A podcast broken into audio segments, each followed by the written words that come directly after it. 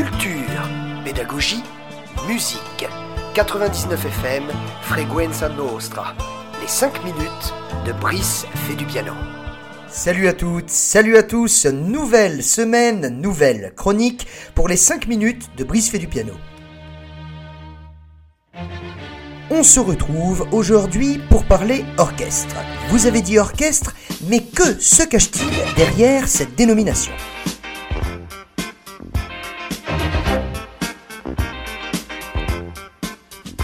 Lorsque vous êtes soliste, vocal ou instrumental, on parlera donc de programme solo. Vous êtes appelé par votre nom d'artiste. Mais aussitôt, par exemple, en classique, que vous êtes 2, 3, 4, et ainsi jusqu'à 10, voire même 12, on parlera alors d'orchestre et de musique de chambre.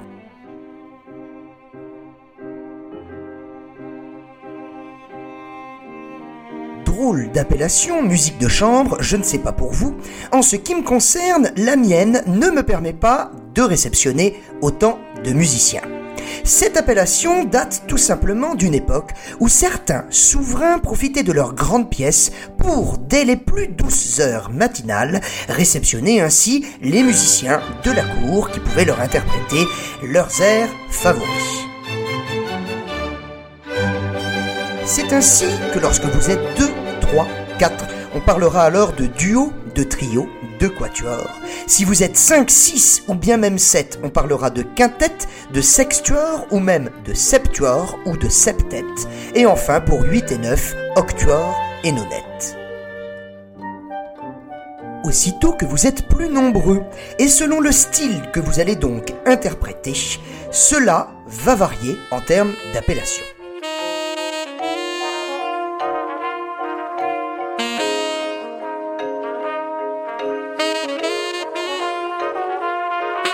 Ce que l'on écoute, par exemple, en ce moment même, c'est un ensemble de vent et plus précisément même un ensemble de cuivre. Selon l'emplacement géographique, on parlera par exemple de fanfares dans certains villages, d'orchestres d'harmonie dans des structures pédagogiques de type conservatoire. Dans le sud-ouest, sur le continent, on parlerait même de peña, outre-Atlantique, avec une formule déambulatoire de marching band. Enfin, si l'on allait vers le jazz, d'une formation moyenne à une formation grande, on parlerait alors de jazz band ou bien même encore de big band de jazz. Et le mot de symphonique dans tout ça L'orchestre fait partie intégrante de l'audio, même si vous ne l'entendez pas à travers la musique à l'image, que ce soit la publicité, le cinéma, l'orchestration même de certains titres de variété. Un orchestre symphonique c'est finalement une formation que l'on pourrait qualifier de royale. Royale, pourquoi? Car toutes les familles instrumentales y sont dignement représentées. On y trouve donc les cordes devant, de manière très hiérarchique. Violon, alti, violoncelle, contrebasse. Et puis juste derrière, on parlera de la petite harmonie, les bois. Flûte, clarinette, hautbois, basson, les cuivres eux-mêmes, autre catégorie d'instruments à vent, sont fièrement représentés. Trombone, trompette, corps, tuba. Et puis enfin, généralement, tout orchestre symphonique qui se respecte dispose à minima d'un percussionniste qui, du haut de ses timbales, sera dénommé le timbalier.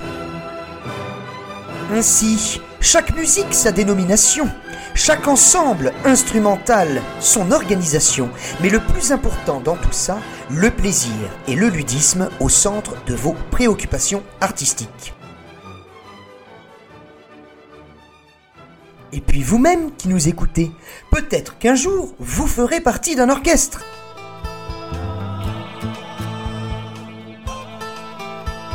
Culture, pédagogie, musique. 99 FM, Freguenza Nostra. Les 5 minutes de Brice fait du piano.